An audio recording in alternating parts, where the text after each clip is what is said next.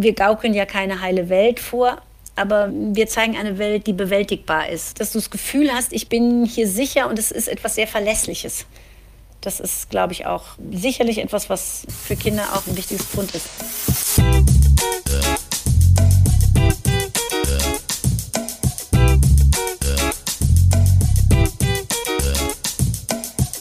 Wieso, weshalb, warum? Der Podcast über Kindermedien.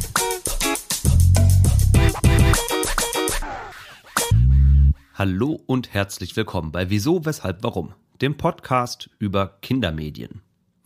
Ich bin Thomas Hartmann und mit meinem heutigen Gast Margret Lenzen spreche ich über ein Fernsehformat für Kinder, mit dem ich schon selbst groß geworden bin. Margret ist nämlich die leitende Redakteurin der Sendung Löwenzahn beim ZDF. Vor rund 40 Jahren ging das Format an den Start. Damals noch mit Peter Lustig, der in über 20 Jahren zu einer echten Kultfigur wurde. Nicht ohne Grund schrieb die FAZ im Jahr 2005, als Peter Lustig sich in den wohlverdienten Ruhestand verabschiedete, vom wichtigsten Personalwechsel im deutschen Fernsehen seit Thomas Gottschalk Frank Elstner ablöste. Als sein Nachfolger zog der Schauspieler Guido Hammesfahr in den wahrscheinlich berühmtesten Bauwagen der Nation ein. Für Kinder, die die Sendung heute schauen, ist er längst zur neuen Kultfigur des Formats geworden. Zusammen mit seinem Hund Keks geht er als Fritz Fuchs immer wieder neuen Alltagsfragen auf den Grund und erklärt Kindern Zusammenhänge aus Natur, Umwelt und Technik. Vordergründig scheint also vieles beim Alten geblieben zu sein. Aber ist das wirklich so?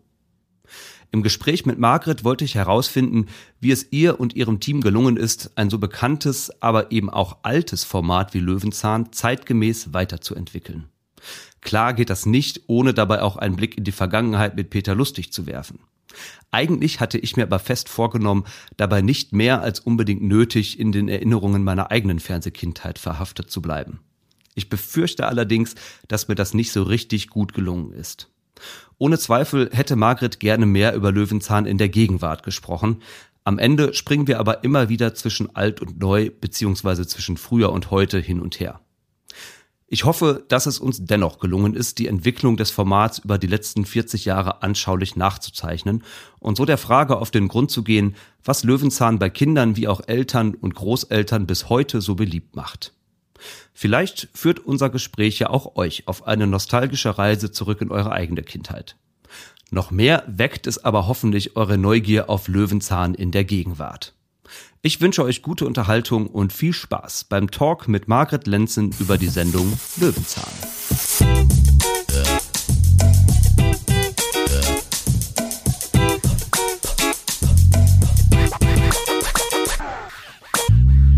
Herzlich willkommen bei Wieso, Weshalb, Warum, Margret. Und schön, dass du dir Zeit genommen hast heute. Hallo. Ja, vielen Dank. Hat mich sehr gefreut, dass du mich eingeladen hast. Finde ich einen interessanten Podcast. Hat mir Spaß gemacht, in die anderen reinzuhören.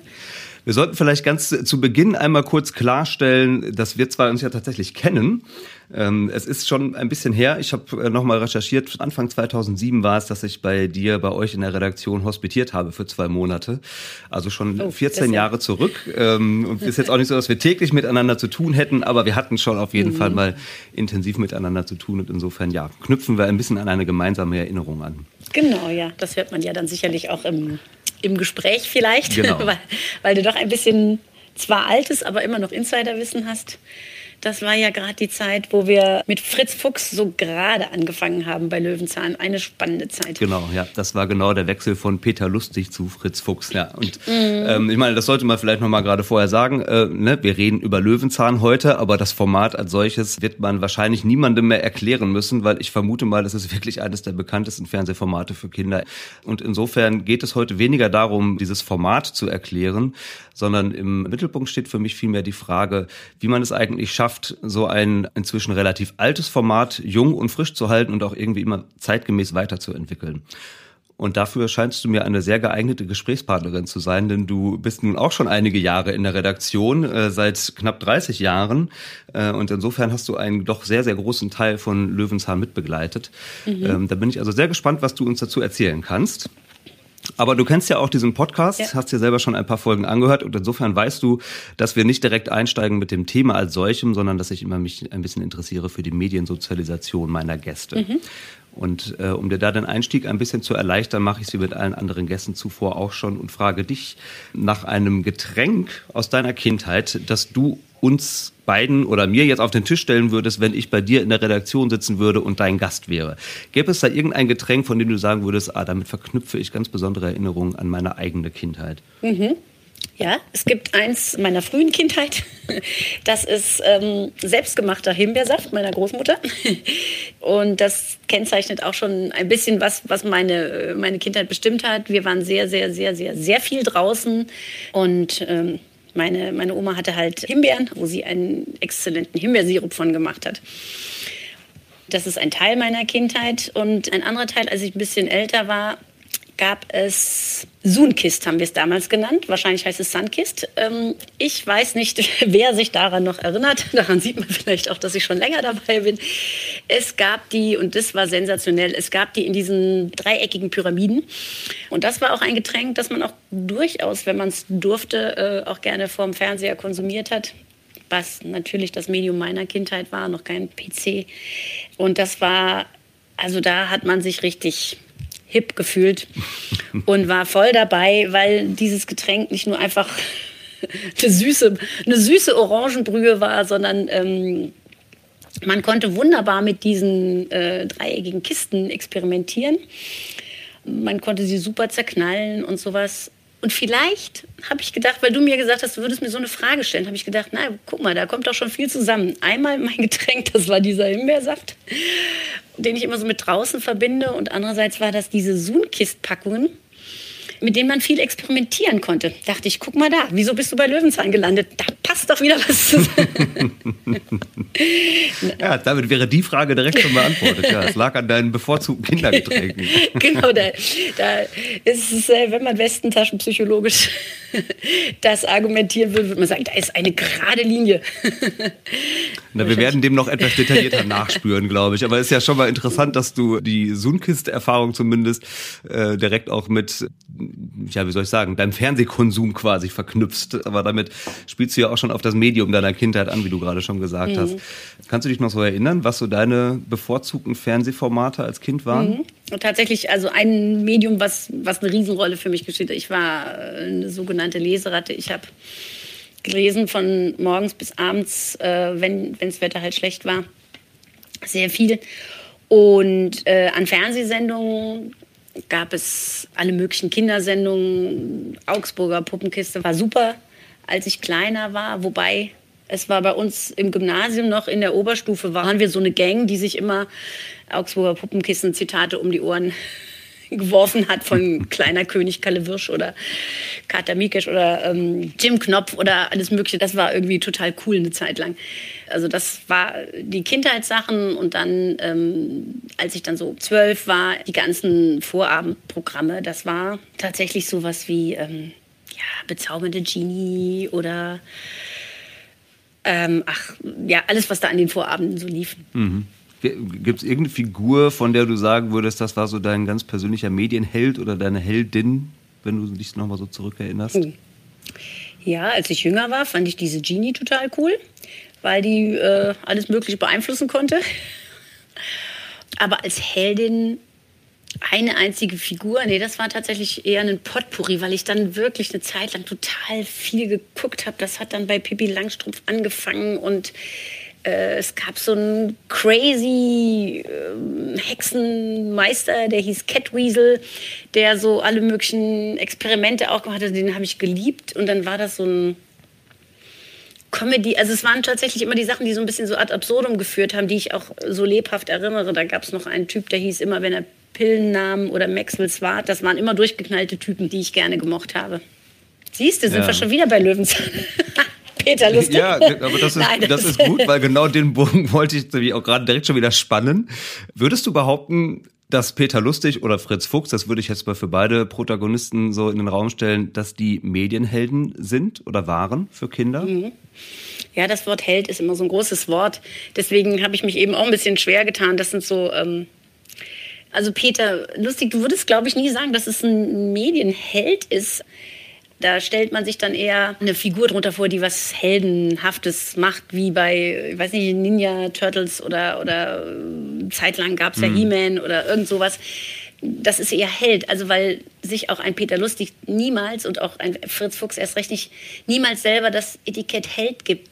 Ich glaube, das, was sie so nahbar gemacht hat für Kinder, also ähm, Peter gemacht hat und Fritz Fuchs macht, ist, das könnte dein Nachbar sein. Und der steht nicht auf dem Podest und ist weit weg. Und ähm, so eine Figur, die man selber nie erreichen wird, die man bewundern kann, sondern das ist eine Figur, die sehr nahbar ist und die Sachen macht, die ich auch selber ausprobieren kann. Und das ist so einer, wie wir auch aus Medienforschung wissen, auch gerade mit Fritz Fuchs, den hätten die Kinder sehr, sehr gerne als ähm, ja, einen nahen Verwandten älterer Bruder. Da ist er inzwischen zu alt vor. Früher haben sie immer gesagt, als älteren Bruder hätten wir den gern. Jetzt wäre es sicherlich ein, ein cooler Onkel oder sowas, den sie hätten, ein Erwachsener der nahbar ist. Deswegen ist das Held, das hätten beide abgelehnt. Oder Guido Hammesfahr würde es ablehnen, Peter Lustig hätte es vehement abgelehnt. Ja, ich gebe zu, der Begriff Held ist in der Tat anders natürlich irgendwie geprägt. Mhm. Äh, Identifikationsfigur habe ich jetzt gerade nochmal ja. gedacht, trifft es vielleicht ein bisschen eher genau, so. Ne? Genau, Aber, genau. Eine, ja. Einen, den du wirklich versuchst nachzuahmen. Und das ist das auch, was Leute erzählen, dass sie oder wo wir immer noch äh, Mails kriegen oder so, wie gesagt haben, ja, ich bin jetzt äh, Physikstudent und habe früher äh, keine Sendung verpasst und, und solche Sachen. Also wo die sagen, ähm, es gab mal so Initialzündungen, weil ich das immer so gerne nachgemacht habe und so. Und das ähm, empfinden wir dann sehr als Adelsschlag auch für uns, die wir uns auch bemühen, was zu machen, was Kindern was gibt in ihrem Alter. Mhm. Springen wir nochmal gerade so ein bisschen zurück an deinen Anfang zumindest mit der Sendung Löwenzahn. Als du damals in die Redaktion gekommen bist, mhm. erstmal vielleicht die Frage, wie bist du überhaupt dorthin gekommen? Könntest du das nochmal so ein bisschen nachzeichnen und dann aber auch direkt verknüpft mit der Frage, wo stand dieses Format damals? Also da existierte es ja schon ein paar Jahre und ähm, ja, wie war so der Stand der Dinge, als du damals die Redaktionsleitung übernommen hast? Also die Leitung habe ich ja nicht sofort übernommen. Das, das kam erst später. Ja. Ähm, ich habe ja im Medienbereich gearbeitet, sowohl an der Uni, ich hatte bei der Stiftung Lesen gearbeitet. Ich hatte, ähm, nachdem ich das dritte Kind bekommen habe, eine Kinderpause gemacht und hatte aber als Studentin schon zweimal sowohl bei der Medienforschung des ZDFs als auch in dieser Redaktion, wo später Löwenzahn gemacht wurde, die hat nicht von Anfang an Löwenzahn gemacht, hatte ich hospitiert und dann hatte ich äh, zehn Jahre später mich dort nochmal gemeldet und gesagt, äh, Leute, hier bin ich, ihr kennt doch meine Diplomarbeit. ähm, und wir hatten schon viel miteinander zu tun. Habt ihr irgendwas? Und es ergab sich da sehr, sehr zufällig, dass da jemand weggehen wollte und eine halbe Stelle frei wurde und äh, dass ich natürlich dankend angenommen habe. Und da hatte ich ähm, viele verschiedene Projekte aber auch immer einen Fuß in Löwenzahn drin. Und so hat sich das dann im Laufe der Zeit, auch durch Weggänge und durch ähm, Qualifizierung von mir selber, so ergeben, dass ich, äh, dass ich da immer bedeutsamere Positionen gekriegt habe in dieser Sendung.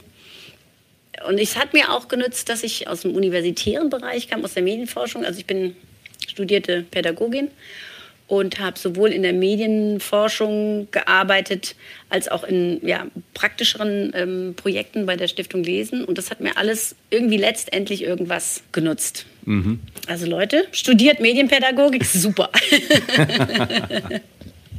Ja, wieder so eine klassische äh, Medienberufsbiografie könnte man auch sagen, oder? Mhm. Also ähm, der Zufall hilft häufig der, der, Entwicklung auch wieder ein bisschen auf die Sprünge. Ne? Das ja, hört man zumindest auch zur richtigen häufig. Zeit am richtigen Ort und dann, mhm. ähm, aber dann auch, naja, es war ja schon auch zielgerichtet, weil ich die Medienforschung, die ich gemacht hatte, die bezog sich fast ausschließlich auf Kinder und Familie. Also das war schon dieser, dieser mhm. Bereich, der mich interessiert hat. Ja, nicht nur zur richtigen Zeit am richtigen Ort. Man musste sich schon auch noch qualifizieren. So ja, das wollte ich dir auch auf gar keinen Fall in Abrede stellen. Genau, ja, ja. Ich würde mal ganz gerne kurz ein paar Fakten nochmal zur Sendung zusammenfassen, damit wir nochmal so ein bisschen klarer haben, worüber wir eigentlich reden. Also ich habe ja eben schon mal angedeutet, das Format ist schon relativ alt. Erstausstrahlung von Löwenzahn war 1981 und dann hat Peter Lustig bis 2005 also das wären rechnerisch 24 Jahre quasi dieses Format als Hauptprotagonist ja wirklich ausgemacht. Und 2006, also vor inzwischen auch schon ja fast 15 Jahren, hat dann Guido Hammesfahr als Fritz Fuchs seine Rolle übernommen. Ihr habt aber inzwischen auch schon über 400 Folgen produziert und in diesen vielen verschiedenen Folgen hat sicherlich eine ganze Menge Weiterentwicklung stattgefunden. Könntest du so vorab vielleicht noch mal so kurz das Konzept der Sendung erläutern? Also auch wenn wir es wahrscheinlich alle kennen, aber ihr werdet ja wahrscheinlich so, ich weiß nicht, ob das das richtige Bild ist, oder wie so eine Art Baukasten vielleicht haben, woraus sich so eine, so eine einzelne äh, Episode zusammensetzt. Kannst du das so ein bisschen näher erklären? Mhm. Ja, kann ich. Eins wollte ich noch dazu sagen, damit sich die Leute nicht wundern, weil wir immer wieder diese Frage kriegen. Also Löwenzahn ist letztes Jahr 40 Jahre alt geworden und wir feiern immer den Beginn der Idee Löwenzahn. Das war schon so, als ich kam, weil uns immer wieder geschrieben wird, wieso die Erstausstrahlung war doch 81 und aber ähm, diese Idee und damals die Redakteurinnen und Produzenten, die sich zusammengesetzt haben mit Peter Lustig, mit dem Zeichner Klaus Fischer, der den Bauwagen aufgezeichnet hat. Also das war wirklich äh, die Initialzündung und weil es auch so ein paar Objekte, da komme ich gleich nochmal dazu, gibt so ein paar, ein paar Kultgegenstände wie diesen Bauwagen der einfach so dazugehört, dass wir den damals auch beim Wechsel 2006 von Peter zu Guido Hammesfahr, dem Schauspieler, dass wir den auf alle Fälle beibehalten haben, etwas modernisiert haben. Du hast aber eher nach diesen inhaltlichen Ingredienzien gefragt. Ja, es gibt was.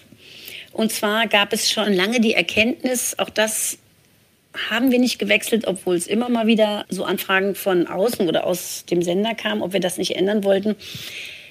Wir erzählen Wissen in Geschichten. Unsere Themen sind Natur, Umwelt, Technik. Das sind sie auch geblieben. Wobei wir den Umweltgedanken auch sehr viel weiter äh, treiben inzwischen. Also es ist nicht nur Umwelt im Sinne von Ökologie, das ist unser Schwerpunkt, aber die Umwelt ist auch das, was uns umgibt und wir das auch ein bisschen mehr in die soziale Umwelt weiten. Das ist das, was sich geändert hat. Aber da komme ich gleich drauf. Du hast ja erstmal nach den Sachen gefragt, die gleich geblieben sind. Hm. Und dieses Storytelling, bevor dieser Ausdruck überhaupt hip wurde, hat Löwenzahn den schon gemacht und was sich sehr bewährt hat, weil das ist nämlich tatsächlich ein, eine Uniqueness, die wirklich nur ganz wenig gibt es das mal, aber nicht so konsequent. Und ich denke, dass das aber auch ein, ein großer Teil von unserem Erfolg ist. Dieses Wissen, in, dieses Wissen in Geschichten erzählen, das ist ja im Grunde genommen kannst du sagen, reicht das in die Steinzeit zurück, weil Wissen wurde immer, da waren die Geschichten oral ähm, weitergegeben und bei uns ist es eben jetzt medial. Aber du merkst die Sachen halt besser, wenn du es in eine Geschichte eingebunden hast.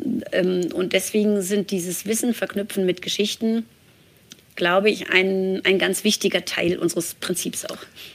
Es ist ja tatsächlich so, das hast du eben auch schon mal angedeutet, dass, äh, also ich meine, das Format richtet sich an Kinder, gar keine Frage. Familien. Aber genau, du sagtest schon auch Familien, weil ein nicht unerheblicher Teil eurer Zuschauerschaft sind ja eben auch Eltern oder einfach erwachsene Menschen. Ähm, man könnte es sich jetzt leicht machen und sagen, na ja, das ist vielleicht der Nostalgiefaktor, ja, man hat das selber als Kind geschaut und deswegen guckt man es vielleicht heute auch immer noch mit seinen Kindern mit oder so.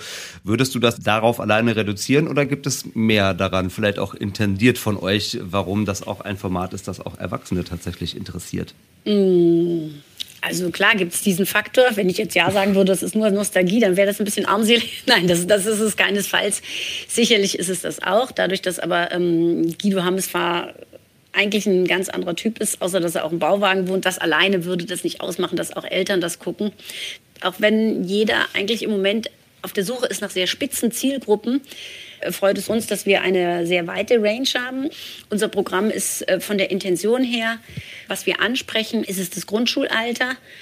Wir richten uns sprachlich oft so Richtung Zehnjährige, weil Kleine eher immer nach oben gucken und Große wollen nicht äh, zu einfache Sachen haben. Und wir haben auch unterschiedliche Folgen, die mal mehr sich ein bisschen an den jüngeren Teil unserer Zielgruppe und mal an den älteren Teil der Zielgruppe richten. Was uns unglaublich freut, ist, dass es, ähm, wir werden das immer wieder gefragt, gibt es Mädchenfolgen und Jungensfolgen? Überhaupt nicht. Es ist tatsächlich sehr, sehr ausgeglichen und es ist auch egal, weil alle sagen, ja, die Mädchen gucken doch bestimmt die Tierfolgen und die Jungs die Technikfolgen. Nullo, das ist es nicht. Also insofern freut es mich, dass Kinder sich nicht so auf so simple Schemata reduzieren lassen.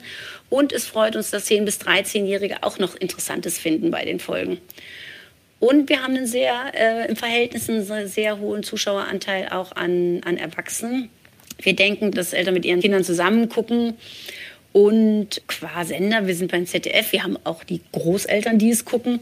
Aber lustigerweise bekommen wir auch immer wieder mal von Studierenden irgendwie ähm, Post, weil sie sagen, ja, ich habe Sonntagmorgens, gucke ich in meinem Bett. Weil ich denke auch, so viele gucken Sonntagmorgens nicht, aber es ist erstaunlich viel. Und vor allen Dingen, die Mediathek ist ja rauf und runter präsent. Also ja. da kann man es ja immer wieder schauen, egal zu welcher Tages- und Nachtzeit. Also insofern ist das sehr breit. Wir versuchen das halt so authentisch, das ist immer auch das, was wir bei Peter Lustig immer hatten. Der war selber auch ein Neugieriger. Und bei Peter Lustig ist das fast, was die Leute, glaube ich, fasziniert hat. Also wer ihn kannte, also erstens ist es kein Künstlername, er ist tatsächlich so. Und zweitens ist es sehr lustig gewesen, wenn du mit ihm unterwegs warst, wenn wir irgendwie nach Dreharbeiten oder irgendwie uns getroffen haben, dann kam es auch vor, dass wir irgendwo in einem Hotel sitzen und dann war da irgend so eine Supulente auf dem Tisch und dann hat er gesagt, ja, guck mal hier, muss man doch mal gucken. Nimmt er das Ding aus dem Blumentopf raus, dann bröselte da die Erde auf den Tisch und dann hat gesagt, guck mal hier, in den Brille, dann, dann speichert er das und so. Aber ein bisschen mehr Wasser bräuchte und also jedenfalls, das war eine Sauerei auf dem Tisch, aber wir, er hat uns irgendwas erklärt gehabt davon, von dieser Sukkulente und das war so schön, das ist er selber gewesen. Und dieses immer neugierig sein, das ist so ein schönes Prinzip, dass wir das auch, ähm, wir haben ja Autorinnen und Autoren, die unsere Drehbücher schreiben, dass wir immer sagen, das ist das Prinzip, was wir uns bewahren müssen und das macht anscheinend Erwachsenen auch Spaß. Mhm. Das ist sowas, was, was man sich bewahrt und wo ich glaube, dass auch keine Frage zu doof ist, sie zu stellen. Wobei sich Erwachsene nicht doof machen können, dass man denkt, oh, ja, das ist aber jetzt eine Kinderfrage und wieso stellst du die? Das, also das ist immer so ein so ein schmaler Grad, wo man auch gut gucken muss, dass es nicht zu anbiedern dann mhm. wird. Ich komme auf diese Frage gleich nochmal zurück, was auch Erwachsene daran fasziniert. Jetzt brauche ich aber einmal ein bisschen Vorlauf, um nochmal ein bisschen auszuholen für diese Frage. Weil mir ist äh, ein Artikel untergekommen, der ist in der FAZ erschienen, ungefähr zu der Zeit, als äh, der Wechsel von Peter Lustig auf Fritz Fuchs stattgefunden hat. Mhm. Und in mhm. diesem Artikel stand, ich zitiere das mal kurz. Löwenzahn erschien als Statement zu einer Epoche. Ein Spiegelbild der wachsenden Ökobewegung, ein zivilisationskritischer, aber ganz und gar nicht zivilisations- und schon gar nicht technikfeindlicher Weckruf. Es wurde noch ein bisschen weiter ausgeführt. Mhm. Ähm, du ahnst vielleicht auch schon, worauf ich hinaus will. Also mir geht es so ein bisschen um die Frage, ob in Löwenzahn auch ein bisschen was Politisches drinsteckt vielleicht, ja. Und wenn ich mal so ein bisschen nochmal ins Detail gehe, Peter Lustig hat schon in einem Bauwagen gelebt, Fritz Fuchs tut das auch. Und heute reden irgendwie alle über Tiny Houses und Downsizing und wie man das nennen möchte, ja. Mhm. Ähm, Peter Lustig hatte schon ein sehr ausgeprägtes ökologisches Bewusstsein, darf man ihm, glaube ich, so unterstellen. Du hast das ja gerade auch schon so ein bisschen anklingen lassen. Und äh, bis heute ist das ja auch ein großes Thema, hast du ja eben auch selber schon gesagt. Also äh, ne, Umweltthemen spielen ja eine sehr große Rolle auch bei Löwenzahn bis heute heute. Man könnte das noch weiter durchdeklinieren bis hin zu Diversity und Vielfalt, also welche Protagonisten tauchen bei Löwenzahn eigentlich so auf heute, aber eben auch schon in den Folgen, die schon deutlich älter sind bis hin zu sowas wie dieser sprechenden Ukulele Klaus Dieter, wo ich noch dran denken musste, die es früher bei Peter Lustig gab, die ja schon so eine Art früher Sidekick von Peter Lustig war, ja, was man heute irgendwie aus jeder Late-Night-Show kennt und so. Also kurz zusammengefasst, äh, man könnte schon sagen, in vielen Punkten ist das Format seiner Zeit schon voraus gewesen. Und insofern äh, hat mich tatsächlich schon nochmal die Frage beschäftigt, steckt bewusst oder unbewusst auch sowas wie ein politischer Anspruch in diesem Format als solchem? Oder ist das jetzt ein bisschen zu weit gegriffen, wenn man das so formulieren würde? Ähm, nee, glaube ich nicht. Äh, wobei man äh, politisch sicherlich, also bin keine Politikwissenschaftlerin, äh, anders ein bisschen definieren kann. Ich fange jetzt aber mal ähm, hinten an. In der Zeit, in der Löwenzahn gegründet wurde, in dem Jahr äh, haben sich die Grünen gegründet und eine der ersten Sendungen hieß Eine Linde namens Paul. Also das war noch lange vor meinen Zeiten. Aber da hat Peter einen Baum besetzt, weil der abgesägt werden sollte und er hatte diesen Baum in der Sendung war das Wissen, was man erlangt hat, was so ein Baum eigentlich bedeutet in der Stadt und wie viele Tiere da drauf leben und, und, und. Also insofern, das ist schon auch ein Kind seiner Zeit gewesen, diese Sendung, diese, dieser ökologische Gedanke.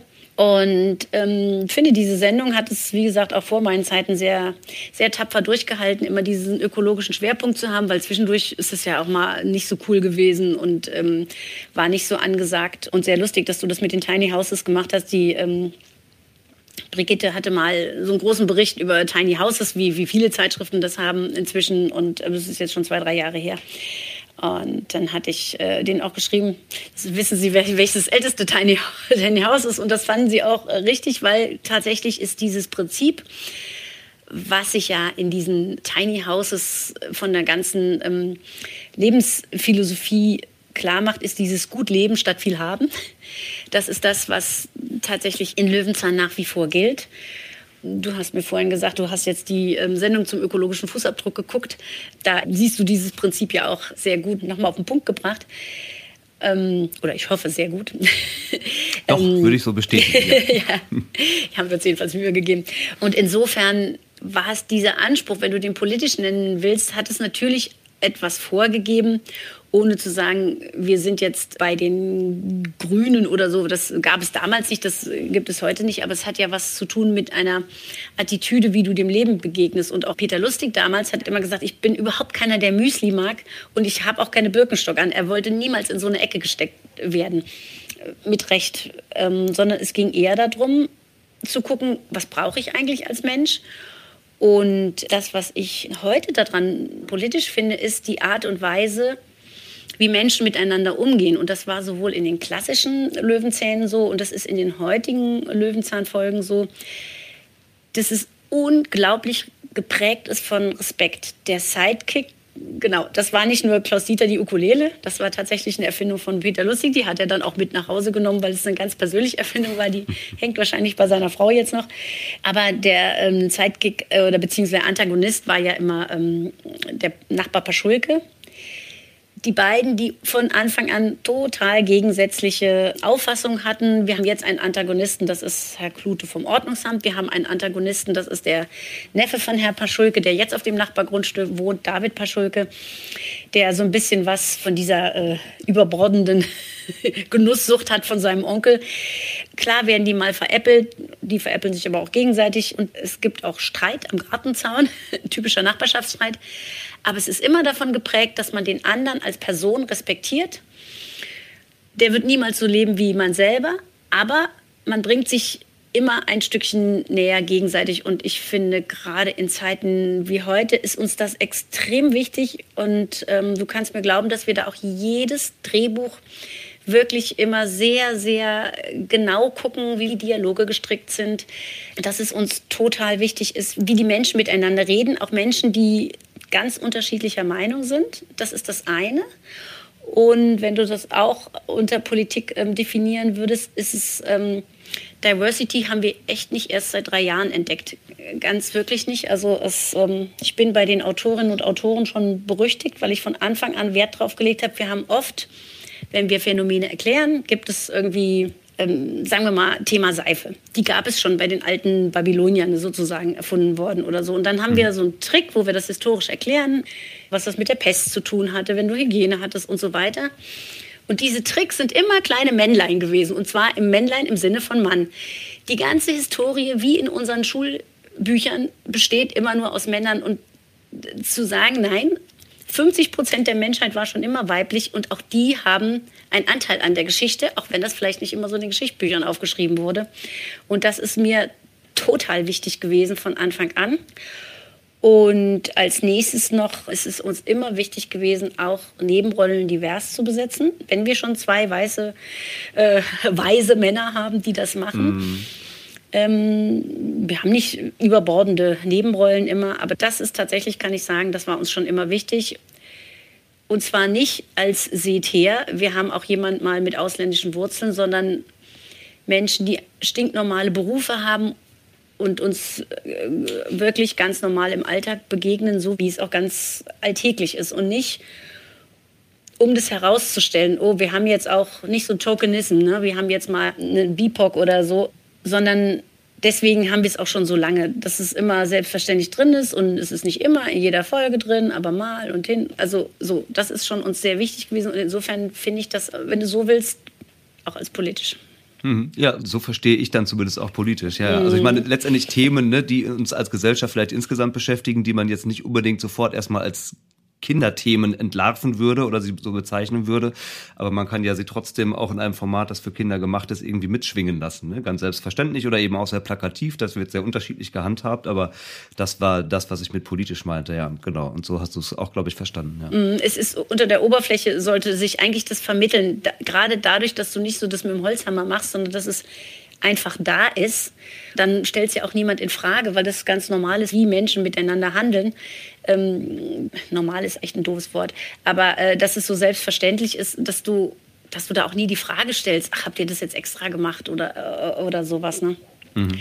Und ich wollte noch auf einen Aspekt, weil das sind ja immer viele, ähm, die du ansprichst. Das unterbreche mich, wenn es eine Alles zu lange gut. Antwort ist. Aber du hast ja auch am Anfang die Frage gestellt, ähm, als Peter Lustig in den Bauwagen einzog. Und ich denke, zu der Zeit, als es erfunden wurde, die Sendung, da warst du auch noch ein echter Aussteiger, wenn du in so einen Bauwagen eingezogen bist.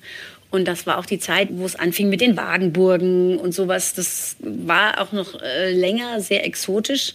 Aber wie du sagst, Tiny Houses sind jetzt so langsam gesellschaftsfähig und man versteht den guten Gedanken dahinter, dass man guckt, was brauche ich auch zum Leben überhaupt. Und äh, wenn wir alle ein bisschen auf unsere Ressourcen achten, dann haben auch unsere Enkelgenerationen noch was davon.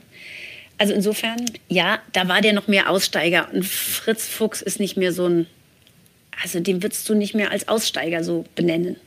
Ja, du spoilerst jetzt schon den richtigen Namen. Also wir haben jetzt schon häufiger über Fritz Fuchs gesprochen, aber lass uns jetzt tatsächlich nochmal vielleicht ein bisschen dezidierter auf diesen Wechsel vor allen Dingen gucken. Mhm. Also von Peter Lustig hin zu Fritz Fuchs. Äh, und du hast es vorhin schon mal angedeutet, als ich damals bei euch war, das war eben genau die Zeit, als dieses Bewerbungsverfahren gerade durch war. Und ich glaube, ihr wart gerade dabei, die erste Staffel mit Fritz Fuchs zu drehen. Und ich hatte die Möglichkeit, in so zwei, drei Ordner reinzuschauen mit den ganzen Bewerbungen, die bei euch eingegangen sind, von Menschen, die sich eben auf die Rolle von Peter Lustig beworben Das war eine sehr interessante Lernerfahrung, äh, weil das wirklich sehr, sehr breit gefächert war und äh, nicht wenige Menschen auf diesen Bildern, die dann teilweise auch mitgeschickt wurden, zu sehen waren, die halt eine Latzhose anhatten, die eine Nickelbrille getragen haben und so rein äußerlich versucht haben, irgendwie doch Peter Lustig sehr, sehr nahe zu kommen. Ich vermute aber doch mal, dass das jetzt nicht euer Hauptanliegen war, als es darum ging, diese Rolle nachzubesetzen, dass das eine Person tut, die Peter Lustig besonders ähnlich sieht, sondern äh, ja, dass er sicherlich auch eine sehr konkrete Idee davon hattet, wie soll eigentlich diese Person sein, die diese Rolle nachbesetzt, die ja dann doch auch sehr stark konnotiert ist schon mit, also nach 24 oder 25 Jahren äh, ne, ist sie ja irgendwie sehr gesetzt und auch gar nicht so einfach, die neu zu besetzen. Also auf welche Dinge habt ihr so geachtet? Was war euch wichtig und äh, wieso ist es dann am Ende der Guido Hammes-Fahr geworden? Mhm. Ja, also wir haben uns von vornherein ähm, gesagt, also du kannst Peter Lustig nicht kopieren.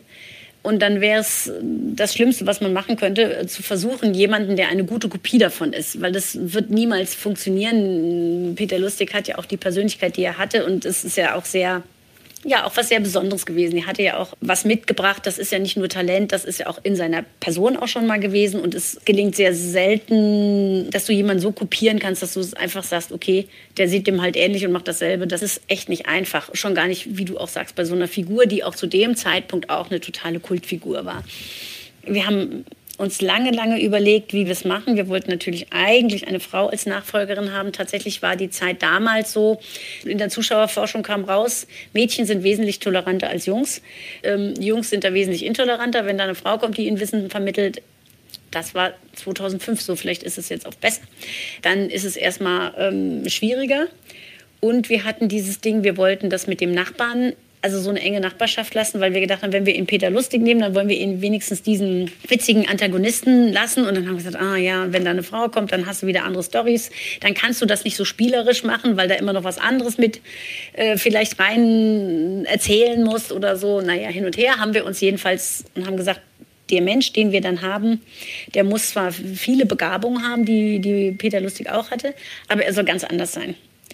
Peter Lustig war ja kein Schauspieler in dem Sinne. Er hat sich zum Teil selber gespielt, aber zum Teil, wir hatten ja Drehbücher. Der hat ja auch wirklich das gesprochen, was in den Drehbüchern stand, auch wenn er sich oft mundgerecht gemacht hat.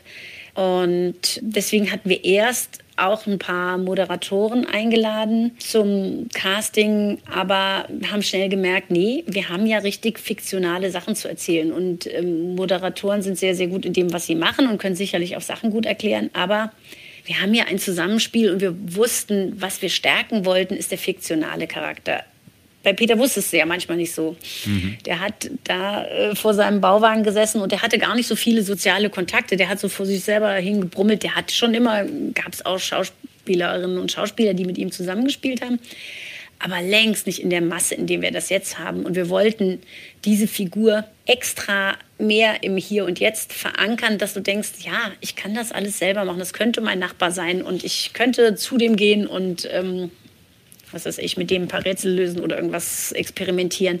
Und das war uns dann wichtig, dass wir dann einen Schauspieler genommen haben. Ich glaube, wir hatten so 800 Bewerbungen und das haben wir dann reduziert, erstmal indem die dann wirklich auch ernsthaft in nicht nur so ein Lookalike, da gab es tatsächlich viele, die gedacht haben, das ist dann schon eine Voraussetzung, dass da aber noch echt viel Arbeit dahinter steckt, bis man das machen kann. Das war ihnen nicht so ganz klar. Ähm, und dann hat man es auf 20 Leute reduziert, hatten zwei Castings und dann kamen drei Menschen raus am Schluss. Und da haben wir eine Medienforschung mit Kindern gemacht ganz lang und ausführlich eine qualitative Medienforschung.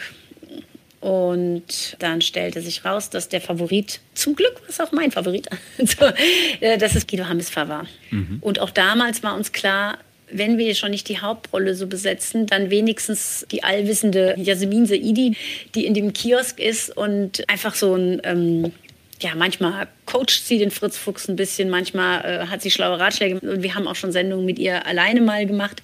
Also ähm, so als weibliche Figur, die uns auch sehr wichtig war, viel, viel mehr in Erscheinung zu treten, als das zu Peter Lustigs Zeiten noch war. Mhm. Wie gesagt, der ist in einer anderen Zeit entstanden die konnten nicht alles erfinden. Die haben schon, die haben schon die Ökologie erfunden. Nein, in Anführungszeichen. Haben sie es mit den Frauen noch nicht so gehabt. Aber das war uns, das war dann tatsächlich uns sehr, sehr, sehr, sehr wichtig, dass da andere Schwerpunkte sind. Ja, ja, genau. Auf die Schwerpunkte wollte ich jetzt auch nochmal genauer eingehen. Also bleiben wir jetzt wirklich mal bei diesen Kunstfiguren. Also Fritz Fuchs und Peter Lustig wirklich in seiner Rolle als Peter Lustig. Ja, was würdest du denn sagen, was unterscheidet diese beiden Figuren voneinander? Lässt sich das überhaupt so klar benennen? Hm. Oh, ja, also außer ihrem Charakter ist es tatsächlich diese größere soziale Eingebundenheit, die wir Fritz Fuchs dann als Kunstfigur gegeben haben. Peter Lustig, also wie gesagt, der ist ja auch in der gedachten Welt da in Bärstadt auch gut. Also der war ja kein Außenseiter in dem Sinn, auch wenn er ein großer Individualist war. Aber er war, sagen wir mal, kauziger. Das Kauziger aber im positiven Sinne. Also das ist schon einer der großen Unterschiede. Und dann bringt natürlich jeder Mensch, so wie es Peter Lustig hatte, bringt auch Guido Hambespaar seine eigene Persönlichkeit mit ein. Wenn ich für Peter Lustig das Wort eigenbrötlerisch, das hört sich so, das hört sich negativ an, aber der war sich noch mehr selbstgenügsam. Das lag aber tatsächlich an der Figur von Peter Lustig. Das haben wir tatsächlich nicht installiert. Das brachte er mit sich. Mhm. Der hat es sich so selbst ähm, vor sich so ein bisschen mehr oder weniger hingemurmelt und hat uns trotzdem dann immer mitgenommen und teilgehabt. Und ich glaube, das ist eine sehr eigene Eigenschaft von Peter Lustig gewesen. Also auch Fritz Fuchs erklärt Dinge selbst. Aber Fritz Fuchs hat auch noch immer den Hund an der Seite, den er mal ansprechen kann. Mhm. Den wir auch mit Absicht natürlich da reingegeben haben, weil wir dachten, wenn wir ihn schon so ein Herzensding wie Peter Lustig nehmen, also wir haben ihn ja nicht genommen, Peter Lustig wollte ja selber aufhören, dann müssen wir ihnen einen anderen emotionalen Anker geben, damit man es leichter hat, sich auf die neue Figur einzulassen. Deswegen mhm. haben wir den Hund noch mit eingeführt. Und das hat auch gut gepasst, weil dieses Paar gut passt. Aber auch da siehst du schon, es ist ein Paar äh, sozusagen, also sein Buddy, der Hund ja. zusammenpasst. Das ist nochmal was, es ist nicht so ein, ja, so, so solitär. Also wenn Peter Lustig könntest du dir vorstellen, der hätte alle Folgen ganz alleine gemacht, sozusagen. Ne? Alle 200 Folgen, die er gemacht hat. Das würde man bei Fritz Fuchs nicht wollen. Man will ihn mehr in der Gemeinschaft verbunden sehen ansonsten das, was es so angeht, so ein bisschen hartnäckig zu bleiben, auch mal keinen Respekt vor Autoritäten, also Respekt ist das falsche Wort, aber keine, keine Angst vor Autoritäten zu haben, ja. wenn man sieht, es wäre doch sinnvoll, wenn ich jetzt mal äh, da längs gehe, auch wenn da steht, äh, bitte nicht in die Tür reingucken, weil ich das sinnvoll finde, dann sind es diese Sachen, die wir tatsächlich gelassen haben auch. Ne? Könnte man sagen, dass die beiden ein ähnliches Weltbild haben? Würdest du mir dazu stimmen? Ja, das glaube ich schon. Ja. Ja, aber sie sind anders eingebettet, ja, wenn ich dich jetzt so richtig genau. verstanden habe. Ja, mm, ja, ja. ja, ja, ja. Gab es eigentlich damals auch Überlegungen, äh, das Format einzustellen? Hätte ja möglicherweise auch ein konsequenter Schritt sein können. Na klar würde das alles mal hin und her gewälzt, im Haus sicherlich. Aber also auch damals haben wir gesagt, man wäre ja mit dem Klammerbeutel gepudert, wenn, wenn du etwas, was so erfolgreich läuft, wenn man es nicht versuchen würde. Und äh, weil, wie gesagt, die Uniqueness von dem Format nicht nur in der Figur lag, sondern die Uniqueness lag in der Konstruktion des Formates selber. Mhm. Und dann haben wir zum Glück die Unterstützung aus dem Haus auch gehabt für diese Änderung und es hat sich ja sehr bewährt. Was wirklich schön ist. Aber wir haben es natürlich auch ähm, im Format weiterentwickelt. Es ist immer noch kein schnelles Format, aber es ist natürlich den Sehgewohnheiten angepasst. Wir haben viel höhere Auflösungen. Es sind jetzt nicht episch lange Wanderungen durchs Moor, die du, ähm, wenn du die alten Peter Lustig-Sendungen siehst, ähm, immer noch hast, sondern wir haben wesentlich mehr Aktionen und alles, was du natürlich heute technisch machen kannst im, im Sinne von, ja, was, was auch den Sehgewohnheiten der Kinder entspricht. Bildauflösung, GoPros, Drohnen, alles Mögliche, was man einsetzen kann, um Effekte auch zu erzielen. Ja. So. Das, das wird natürlich eingesetzt. Und ähm, wo wir uns aber nicht äh, ich habe es natürlich nie eins zu eins verglichen, aber was, wir, was uns total wichtig ist, ist, ähm, wir wollen die Kinder kognitiv mitnehmen, dass wir, wenn wir Erklärungen haben, ein Level ansetzen, wo sie sich herausgefordert fühlen, dass sie aber auch immer Überraschungseffekte haben, aber dass sie auch nicht das Gefühl haben, jetzt erzählen die was und ich komme nicht mehr mit. Das ist die ähm, pädagogisch und entwicklungspsychologische Anforderung, die wir an uns auch stellen. Also ich meine jetzt in, speziell in den Erklärteilen auch. Mhm. Wieder richtiges und gut platziertes Stichwort. Also der pädagogische Anspruch oder der medienpädagogische Anspruch könnte man ihn vielleicht auch mhm. nochmal nennen. Also ich knüpfe jetzt doch nochmal wieder an Peter Lustig und ein, äh, ich glaube, du bist schon ganz schön da. Format ja. an. Du bist schon echt beeinflusst auch von deiner Biografie. Zweifellos, ja, ja. Aber ich baue wieder die Brücke in die Jetztzeit. Also Peter Lustig hat jedenfalls die Sendung immer beendet mit äh, dem Abschalten. Ja? Mhm. Ähm, also ich glaube, das war wirklich äh, in jeder Folge so. Ne? Ja, ja. Das ist ja heute tatsächlich nicht nicht mehr so. Äh, also darin, in dieser vielleicht vermeintlich kleinen Geste steckt ja schon auch eine pädagogische, wenn nicht sogar auch medienpädagogische Botschaft. Aber jetzt wirklich mal nur auf äh, den Ist-Zustand geschaut, okay, du meldest schon Protest an, dann lasse ich dich erstmal sprechen. Ja, ja genau, ich wollte nicht ins Wort fallen, aber das, ähm, auch das ist natürlich alles bewusst gemacht, diese Geste ähm, von Peter. Ihr könnt jetzt eigentlich abschalten. Die Kolleginnen und Kollegen, die mit ihren Sendungen hinter uns kamen, die haben immer geschimpft mit uns, dass wir zum Abschalten aufrufen. Das glaube ich. Äh, und, und ich weiß von mehreren Leuten, die sagten, als Kind haben sie sich total mutig gefunden, wenn sie nicht abgeschaltet haben und einfach den Fernseher angelassen haben. Nein, aber wir haben wir haben es halt weniger mit dem pädagogischen, obwohl Peter keinen pädagogischen Zeigefinger so hatte, aber wir haben es weniger pädagogischen Zeigefinger gemacht, sondern die es emanzipatorischer gemacht und den Kindern gesagt, wir enden immer, immer, immer damit, dass Fritz Fuchs sagt, ich weiß ja nicht, was ihr macht, aber Keks und ich, wir toben jetzt noch eine Runde oder wir gehen eine Runde spazieren oder wir gehen jetzt raus und so. Und dann kann jedes Kind selbst entscheiden, weil wir es wichtig fanden zu sagen, okay, wenn ich jetzt hier eine Weile vor meinem PC oder Fernseher gesessen habe, dann ist es jetzt auch gut, wenn ich mal wieder ein bisschen rumtobe. Und das ist das Abschlussritual, was, was wir jetzt haben, was uns auch nach wie vor wichtig ist. Und es äh, ist auch etwas, was sich den Kindern so in den Kopf gepflanzt hat. Also es ist Sachen auch, die sie zitieren. Ne?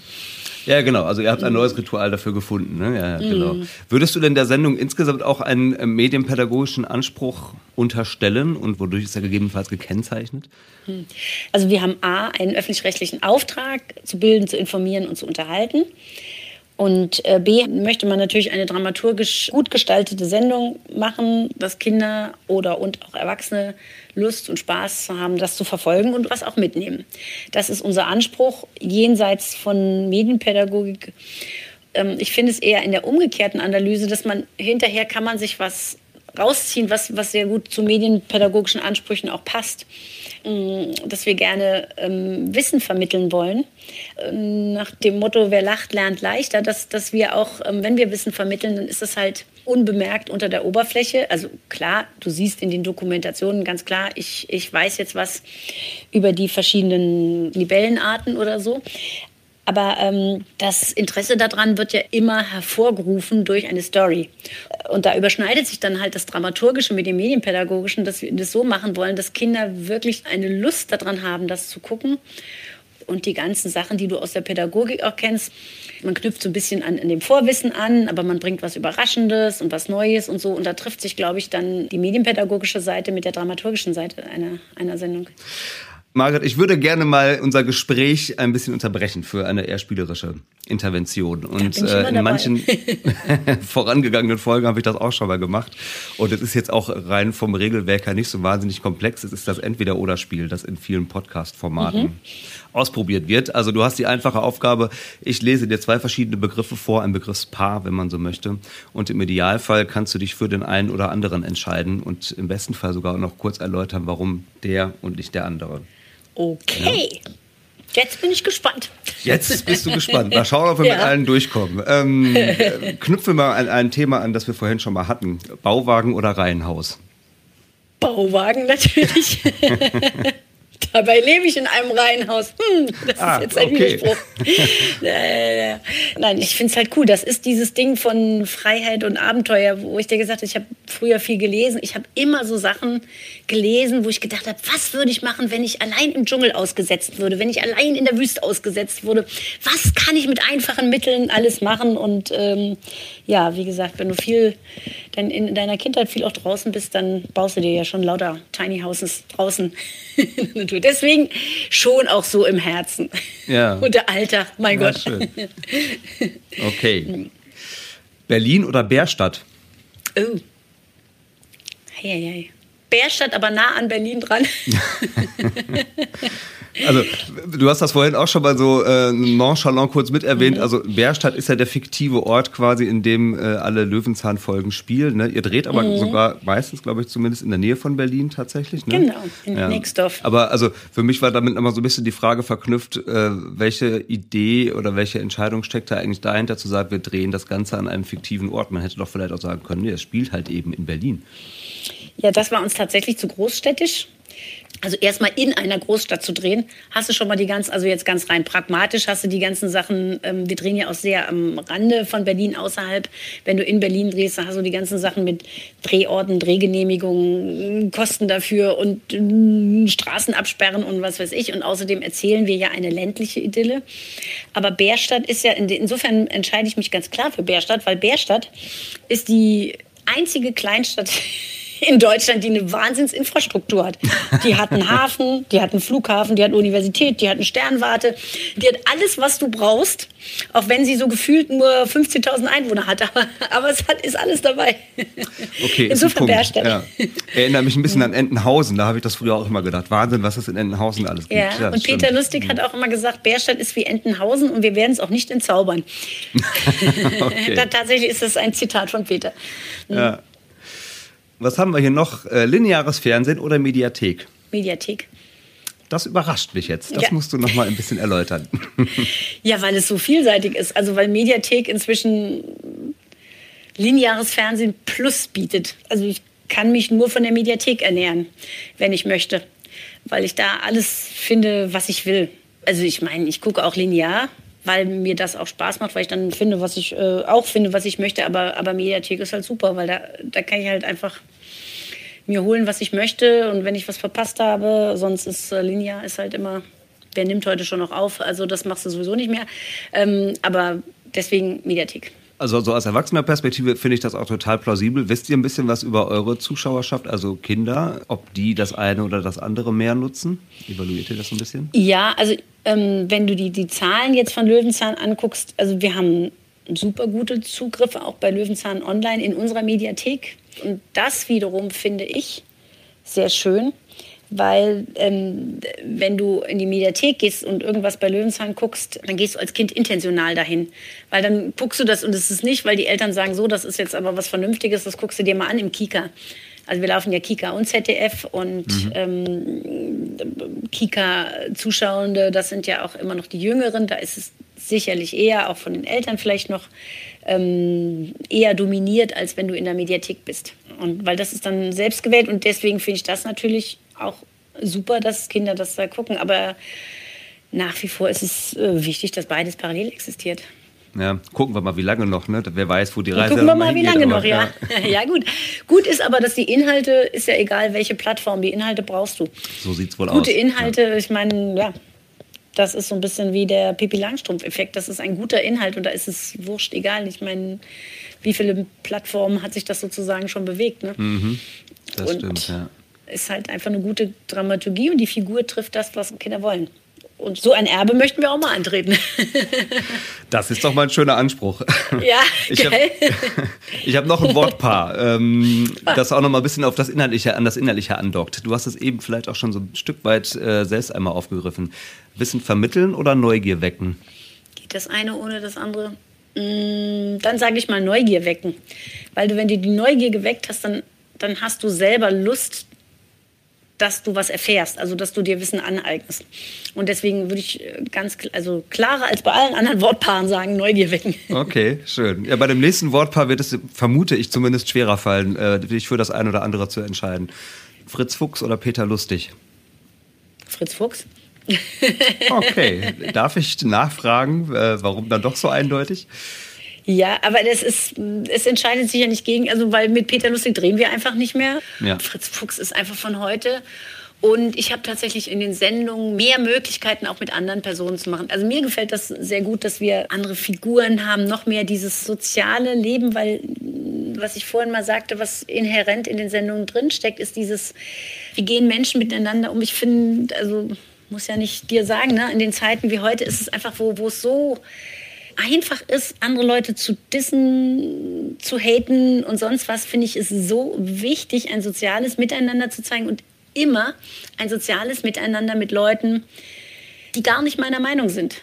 Und das finde ich, dass das, was sich da unter der Oberfläche an sozialem Wissen mitvermittelt, das finde ich total wichtig. Oder wir haben auch äh, in unseren Sendungen Kinder oder Jugendliche auch den richtigen Mist bauen. Und Fritz Fuchs ist jetzt nicht wie so ein Erwachsener, sagt, was hast du da für einen Scheiß gemacht? Und das kann man doch nicht machen, wie blöd kann man sein, sondern ganz anders dran geht.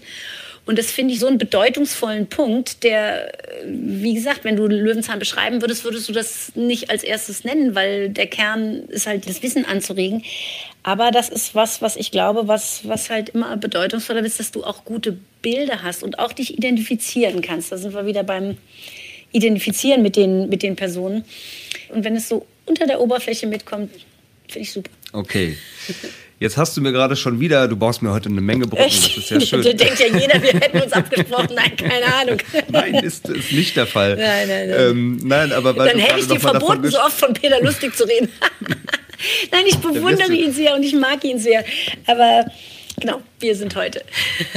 wir sind heute und mhm. ähm, jetzt äh, hm, tue ich mich doch noch mal ein bisschen schwer mit diesem letzten äh, Themenblock, aber ich wollte ihn schon noch mal ganz gerne untergebracht kriegen und er hat doch noch mal mit Peter Lustig zu tun, aber damit auch mit dem Format Löwenzahn mhm. insgesamt.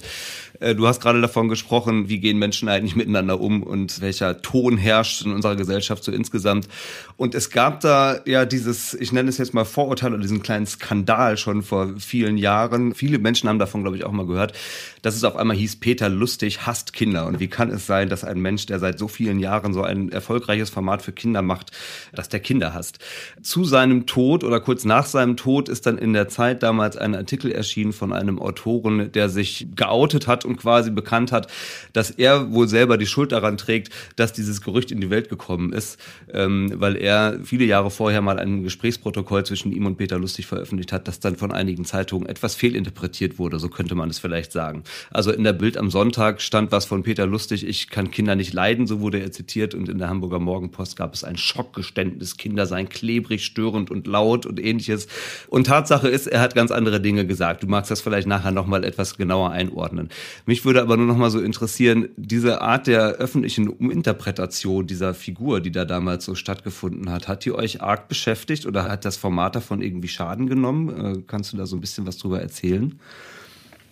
Ja, also das war, ähm, wie, wie das so schön ist, wenn man Zitate aus dem Zusammenhang reißt. Tatsächlich hat Peter Lustig gesagt, Kinder sind laut und klebrig.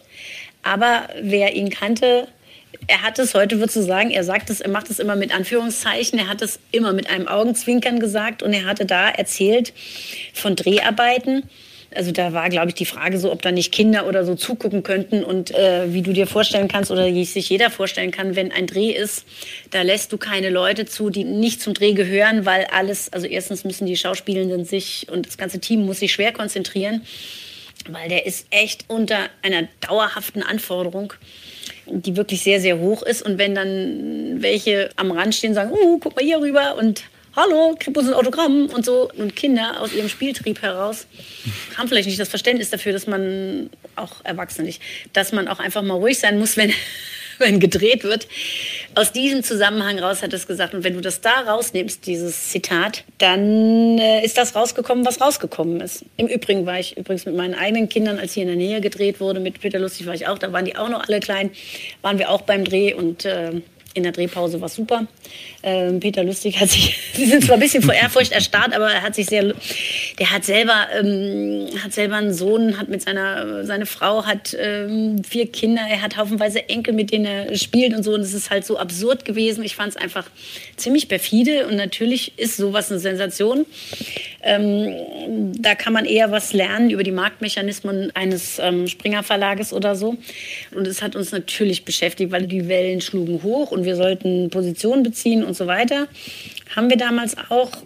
Es hat aber nichts genutzt, weil das war so, also da, da hast du die Marktmacht von so einer Zeitung gemerkt, ne?